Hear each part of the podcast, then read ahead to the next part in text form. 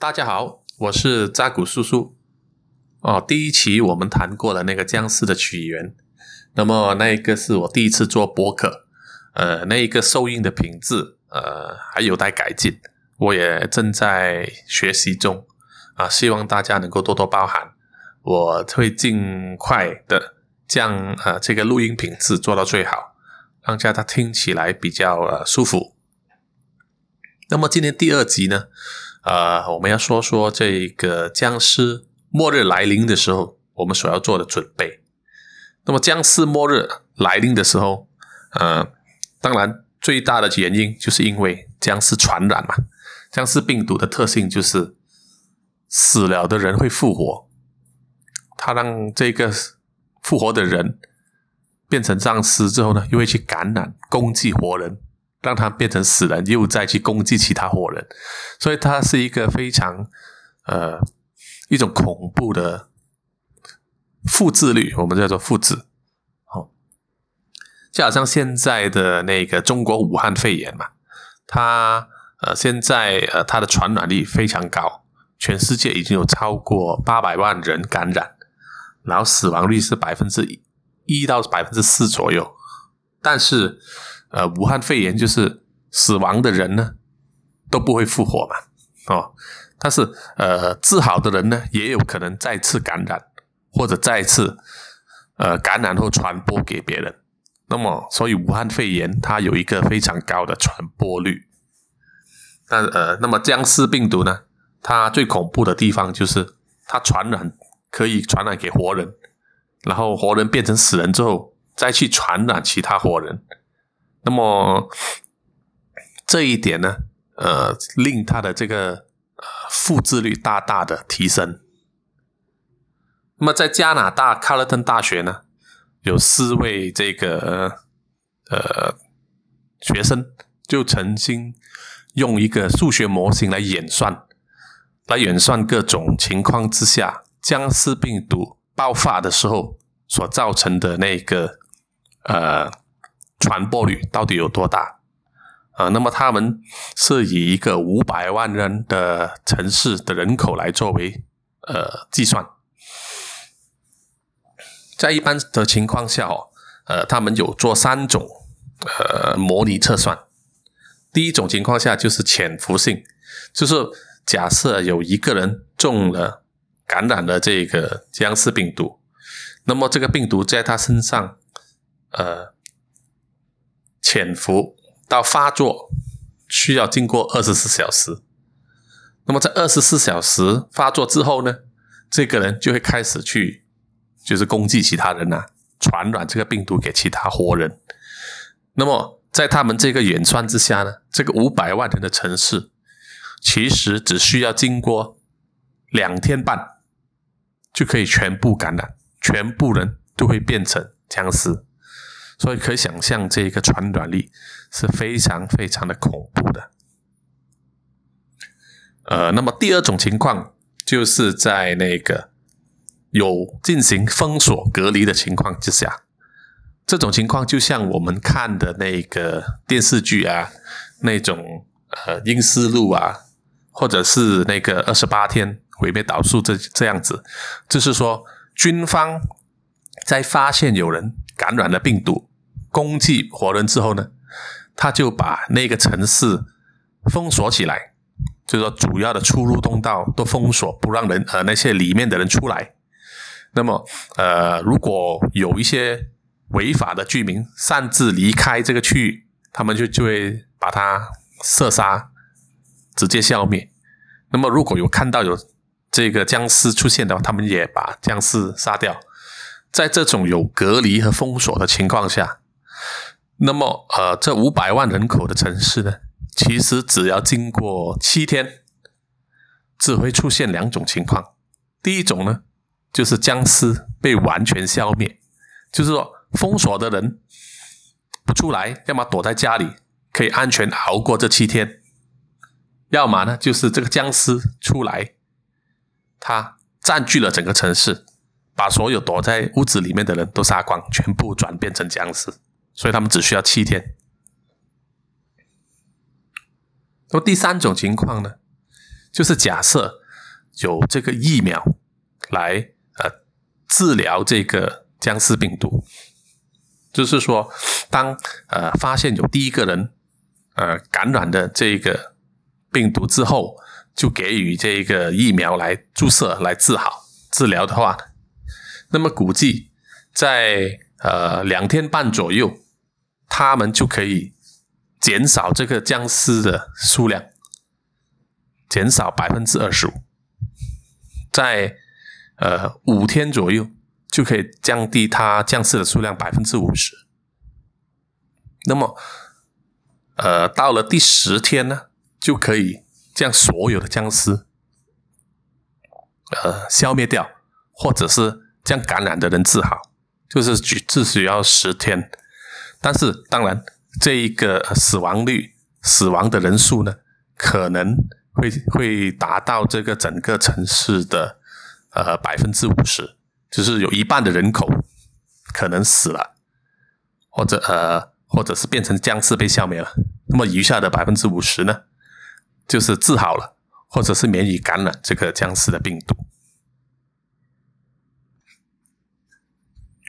好，那么接下来我想要说一下，就是关于如果僵尸末日来临的时候，我们最重要的东西。就是武器嘛，哦，一身上一定有一个防身的武器，可以保护自己，或者是攻击那一些呃冲向你的那些僵尸，这个是非常非常重要的。我们看电视啊、看电影的时候都看到啊，因为在亚洲这一带，不管是台湾、香港、马来西亚、新加坡都好，枪非常的难拿到哦，一般民众都没有枪。不像那些电视里面的那些美国人，几乎家家户户都有枪啊，手枪、长枪、短枪、猎枪、散弹枪，甚至还有这个步枪、炸弹、手榴弹都有。但是我们在亚洲就没这个东西啊，除非是某一些有执照的，或者是说在台湾，对不起，呃，有些人会有气枪嘛，但是气枪的攻击力太弱。啊，没有办法爆头，所以气枪其实我们也不建议使用。那么，我们就以没有枪的前提下，我们应该使用什么样的武器？因为我们攻击这一个僵尸呢，主要就是攻击他的头部嘛。啊，只有把他的头头的那个头脑打碎或打烂的，才可以阻止他的行动。但是偏偏呢，人类的这一个头骨呢，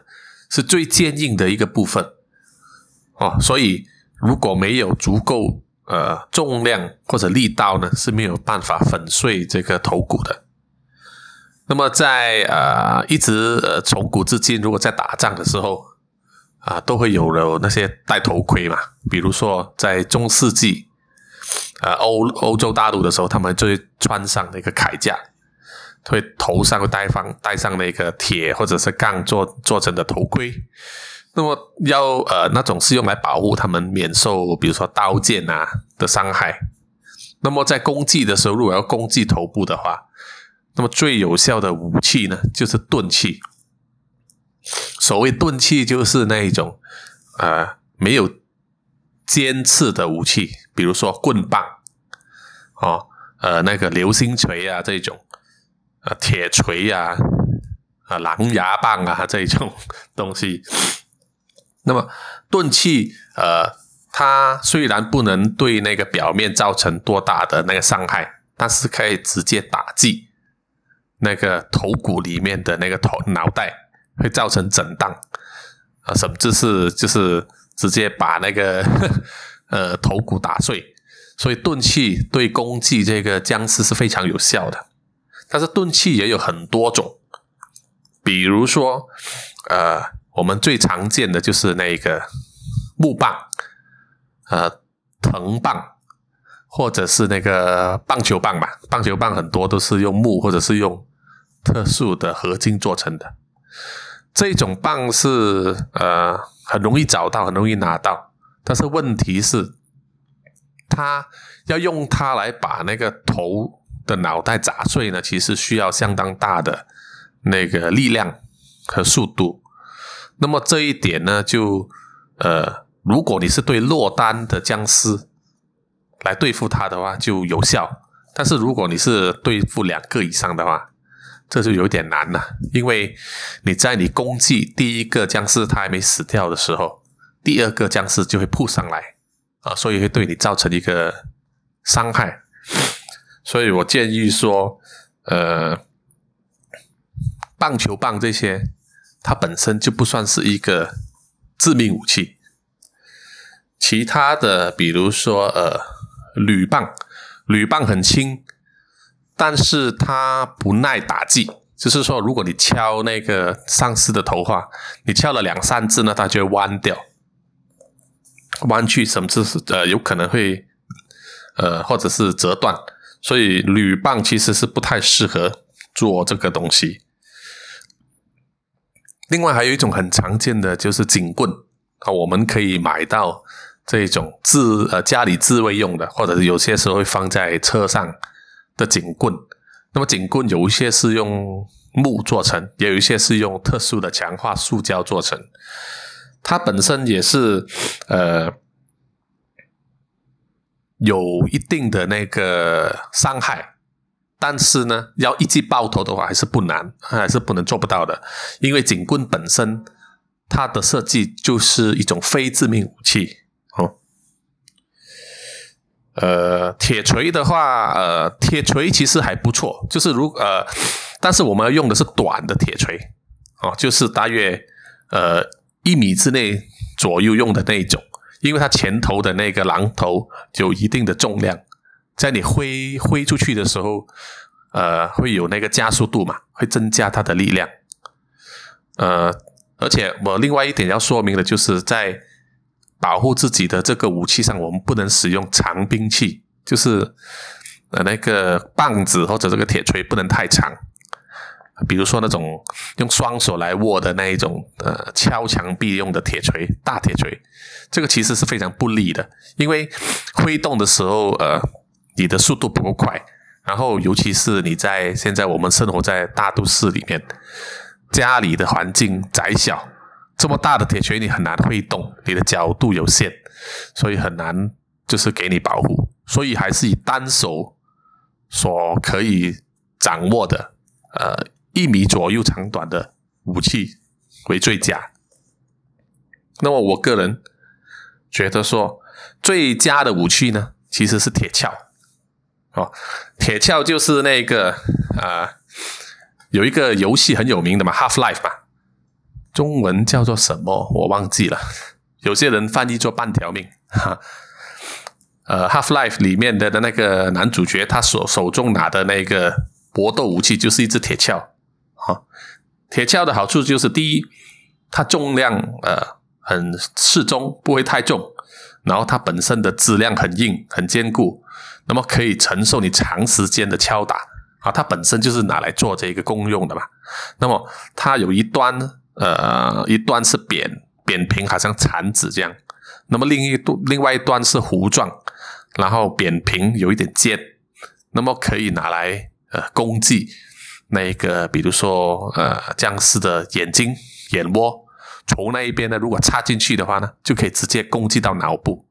嗯，是非常有效的武器。然后呢，它铁锹的另外一个优点呢，就是可以用它来把，呃，那个比如说门撬开，或者是拿来撬开一些木箱，或者是移动一些很重的件呃重物，所以它本身的功能非常多，所以我很建议使用这个。呃，铁锹。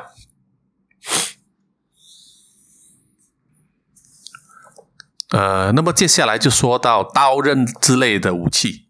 哦。我们家里厨房一定有刀，但是刀也有好处，也有不好处。呃，比如说菜刀这种东西，呃，第一它的太短，你攻击的时候其实也不适合拿来砍那个头骨。然后有一些，比如说切肉刀啊。呃，切水果那种刀其实也不适合。第一，有一些刀的品质不好的话，它柔软，容易折断。呃，就是使用几次之后就会断掉或者弯曲。那么，呃，比较呃能够呃探用的可能是斧头吧，就单手用的那一种，呃，平时民用的斧头。那么，第一，它可以敲击，它也可以砍击。这一点呢，在砍头的时候是比较呃非常有效。呃，有一些人可能家里会有收藏这个剑或者是武士刀嘛，哈，比如说黑社会啊，在家里放一柄武士刀，看起来非常的有杀气。那么，而且武士刀是非常的锋利，但是呢，这一种大呃武士刀和剑呢，在在电影里面或者是在漫画里面看呢，就非常有用。但是现实上，其实你要使用武士刀，一刀。砍断他的头，或者砍断那个颈骨呢？其实是需要一种很高的技巧啊，不然的话，那个武士刀其实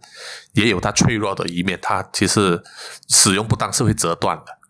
而且它的长度也可能不是很适合在呃房间里面的或者是狭窄的走道里面使用啊。考虑到就是在城市里面使用的话，其实最好用的就是近距离的那种短刃，比如说呃开山刀啊，在在在印尼或者马来西亚有一种叫做呃巴冷刀，巴冷刀是有一点像开山刀，但是它稍微长，呃，然后也有就是呃外国人称为马夏德，马夏德也是一种短刀。那么它本身也是有一定的质量，而且它可以砍那个呃骨头，所以这种是非常的呃容易使用。游戏里面呢，常常会有一种终极的强力武器，就是电锯吧。哈哈哈，电锯的话，只要一使出来就是见神杀神，见佛杀佛。但是其实电锯其实在现实上也不好使。第一，你它它要需要用到那个油；第二，声浪很大，可能会吸引更多的丧尸围过来。那么，如果那个油用完呢？那么你的工这个这个电锯呢，其实就是毫无用武之地了。所以不建议使用电锯。其他的武器嘛，我们可以想到家里可以找到的一些工具，比如说，嗯，电钻，电钻也不好，因为电钻的钻子太短。你要准确准确的攻击头部的话，其实很难使用。然后呃，可能会想过弹弓，但是弹弓它弹出去的那个铁球啊，或者是铅球，呃，你要准确的攻击到头部的话，其实这个有点难拿捏。呃，同样的对付落单的僵尸比较有效，如果有两三只的话。哦，呃，完全就是没有办法阻止他们。同样的道理也可以应用在弓箭上啊。有一些人会家里会有所谓的弓箭或者是十字弓，因为那个算是呃勉强算得上是家里可以使用的一些可以收藏的武器。有一些人，比如说有打猎的话呢，他们是可以容许家里收藏这一个十字弓的。呃，十字弓的话，就是不好处就是上弹很慢。你射了第一支之后，你要上第二支的话，很花时间。这个时候，如果僵尸靠近的话，就来不及逃了。所以弓的话，呃，也不是很建议使用。呃，好了，接下来呃，武器之后呢，就是要想到所谓的防御力嘛。哦，我们怎么样？呃，在身上提供增加这个防御力，来防止僵尸的攻击，尤其是被它咬咬到。那么以家里所有的东西来说呢，其实呃，你要制造一个铠甲非常的难。呃，我个人建议的话啊，你只能针对一部分身体的地方进行强化，比如说手背和脚。跟这个地方就是常常会被呃那个丧尸抓到或者咬到的地方，呃，我觉得最好的方法呢，就是使用书本，这杂志嘛，杂志有一定的厚度，那么每一部家里都有，或者是报纸有点太软，所以杂志杂志的那种纸质会比较厚，而且是比如说一百页、两百页左右，你把书打开。围着你的那个脚转一圈，然后用胶带缠起来。这个本身它的重量不算的太重，而且呢，要用牙齿上次的牙齿来咬咬破这个纸来进到你的血肉的话，有相当高的难度，而且这种东西很容易找到，所以我建议的话，呃，在手手臂上或者是脚小腿上用这个杂志来绑上这个杂志，作为这一个防御的装甲。是非常呃有效的，除非是你懂得那种 DIY 的高超技术，可以使用比较硬的那些塑料，比如说像轮胎这一种废弃轮胎这一种，它的有一定的那个坚韧度啊，但是那个制作上很花时间，也不是每一个人都能做到。然后头盔的话，呃。一般机车的头盔其实也不错，呃，但是不一定啊哈。但是我我个人是建议说，有道头盔的好处其实就是保护头发，因为如果你头发太长的话，其实很容易被抓到，尤其是女孩子这一点。你知道，你头发一被抓呢，你的失去大就会失去大半的行动力，这一点就是基本上是必死无疑了。所以我建议的话，要么你就。呃，戴一个帽子或者头盔，把那个头发遮起来，要么就头发剪短，这个是一个最保险的方法。呃，好了，今天时间也过得差不多，而且过得非常快，可能要说的东西太多也说不完。那么我会留到下一期再说一说。呃，末日要准备的背包里面要准备什么东西？因为这个背包很重要哦，一些日用品啊，食物啊。或者是在危难的时候要准备的东西，好，那我们下期再来分享，谢谢大家。